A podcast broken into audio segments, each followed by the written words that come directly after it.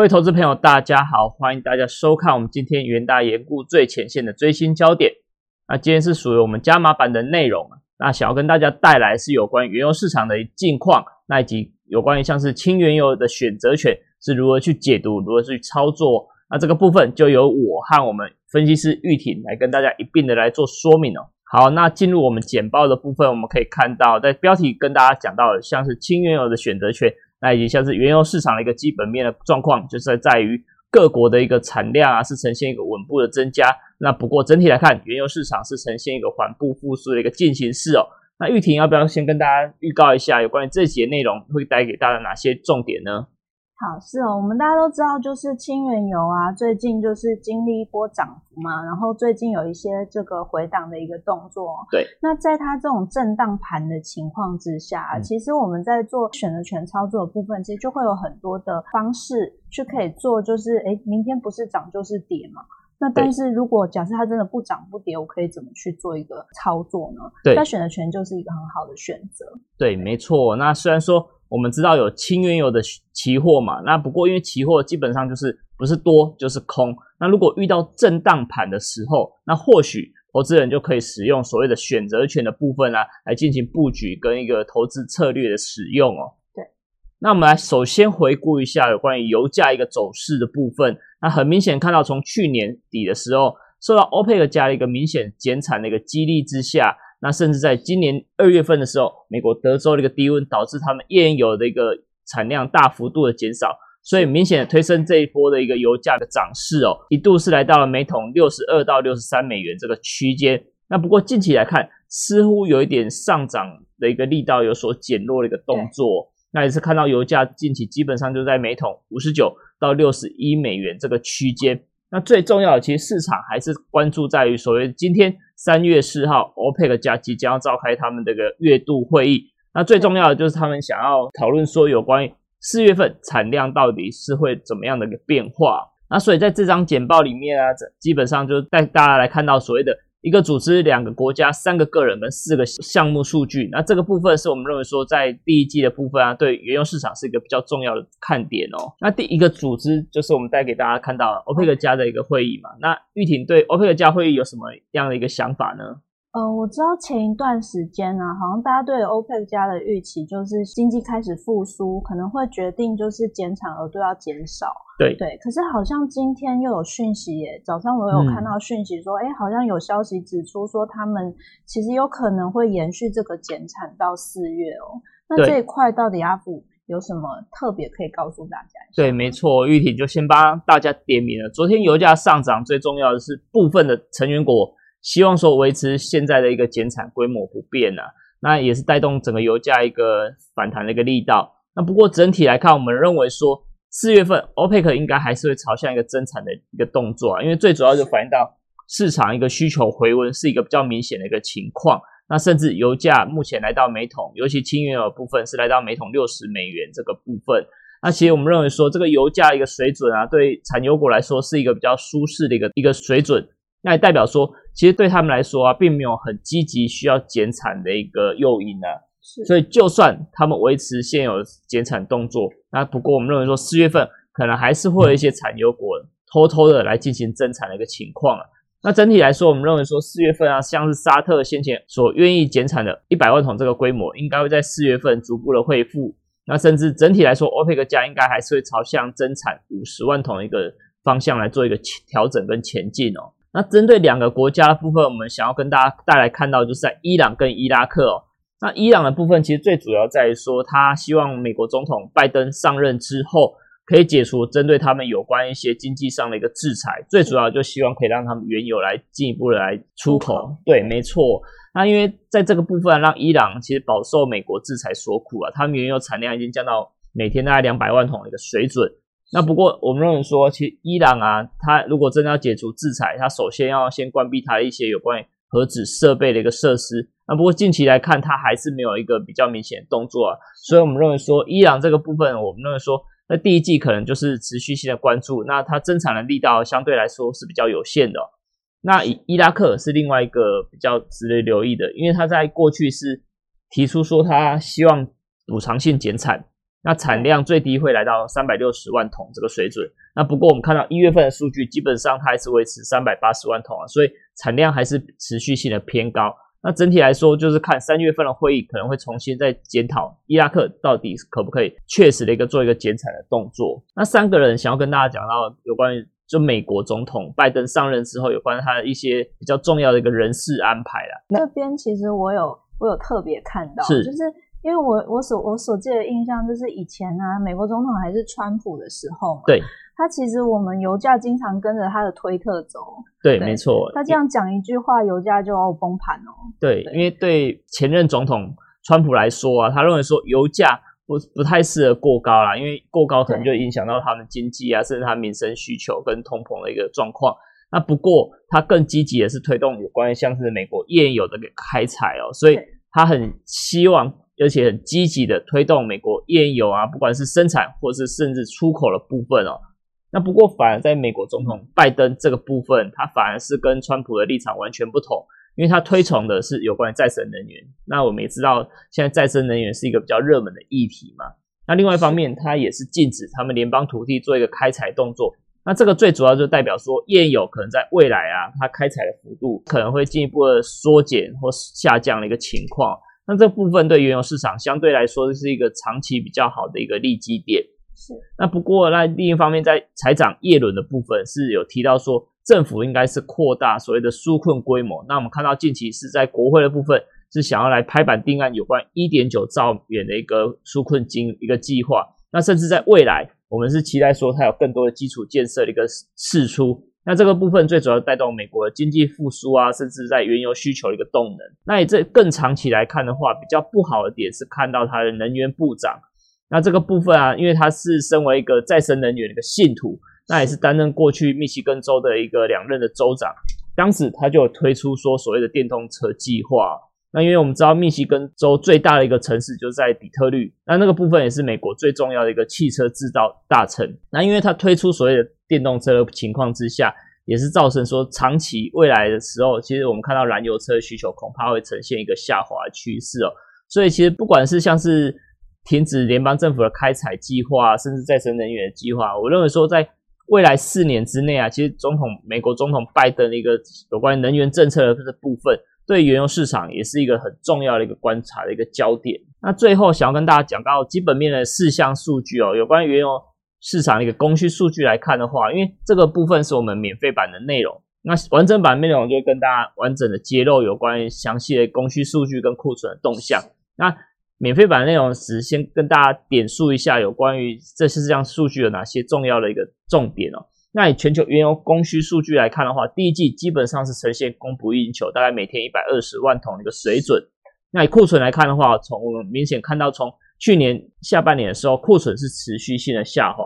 那不过基本上还是处于一个五年区间的一个上缘，库存还是相对比较偏高的一个状况。那可能就是要留意说后续的一个供不应求的情况之下，可不可以带动库存持续性的下滑？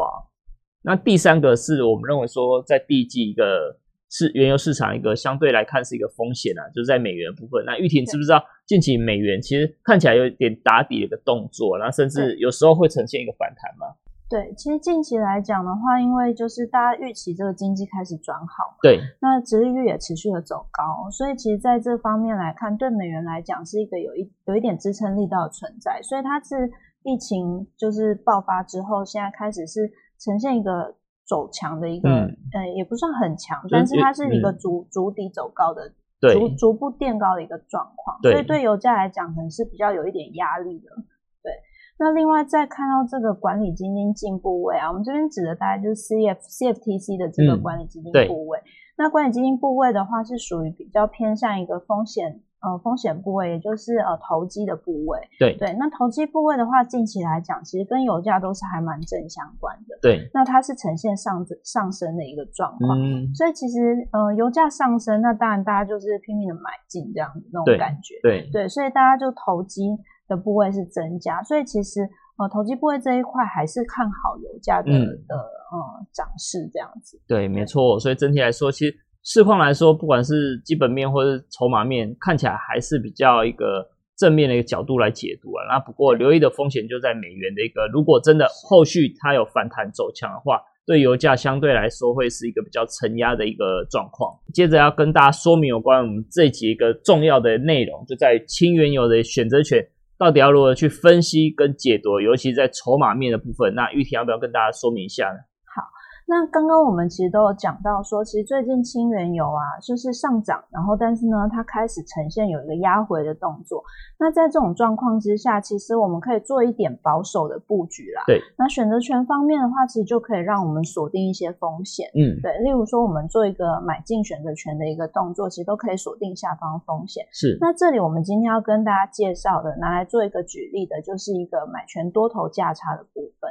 那从筹码面上面来看的话，基本上我们会觉得说卖方是一个主导市场，对，为什么呢？因为选择权卖方其实它的风险是很大的。当你做卖方的时候，如果做错边啊，它那个损失是可以到无穷大的。尤其油价是曾经出现过负油价哦，是，所以这个风险很大。那所以以卖方的角度来看市场，可能是比较谨慎的。对对。那卖方主导市场的时候，我们就会可以看到说，当买权 OI 的流仓量很大的时候啊。那表表示说，我们以卖方角度来看，卖出买权表示他比较看空。是是。那从从这个角度来看的话，我们可以看到说，我们下面有个举例说明，就是这个是二月二十三日上周啊，对，上周二月二十三到二十四日的一个未平仓量的变化，可以看到说买权啊。买权的这个未平仓量的总数呢，其实是大于卖权的未平仓量，对，就还蛮明显的。卖权那边比较少嘛，所以其实我们看到说，从马面上面来看，它其实有一点压力存在。嗯，那我们框起来买权的那一块呢，是我们觉得它的一个压力带。对。就是当时的一个压力带，怎么说？就是你可以看到，就是比较明显的八千多口、六千多口出现在那一个区块啊。嗯，对，比较多买权 OI 聚集。那压力带的买权 OI 呢，聚集处在那里。可是呢，它在二十三号到二十四号的那一天，减少了大概四千四千八百多口。对，所以那就表示什么？表示说，其实，在二十三号到二十四号啊，那个压力是有所转转弱的。嗯，对，原本压力很大，那稍微转弱了一点。那再看到这个呃卖权 OI 的部分哦，因为我们这边只提供价平附近的的这个 OI 啦。那我们这里看到说它的一个支撑带呢，就比较像在这个呃五十八美元那个水位了，对，或者是更低。那上周的这个时候呢，因为整个油价在那时候是呈现大涨，对，所以其实压力带跟支撑带就是会比较偏向于压力，因为它是突然间从可能。呃，六十美元上涨到六十六十三美，呃，六十一美元上涨到六十三美元这个水位嘛，对。所以当这个压力带集中在那个水位的时候，我们觉得它有压力啊，可是它又有支撑啊，那怎么办呢？那可能就做一个买权多头价差的一个布局。我们看到这个清原油买权多头价差，我们可以怎么做呢？就是以刚刚来讲的话，我们认为说，可能那时候的压力带。是在这个呃六十美元附近，那我们取一个六十二美元做一个举例说明。对，所以我们以呃五十八美元是我们刚刚的一个支撑带嘛，那我们也以五十八美元跟六十二美元来做一个买权多头价差。是，所以以五点八八点呢买进一口履约价五十八美元的买权，那以二点九一点卖出一口履约价六十二美元的买权，那组成的这个买权多头价差，所以。账面上呢，我们当下就是付出了二点九七点，也就是呃两千九百七十美元。嗯，对。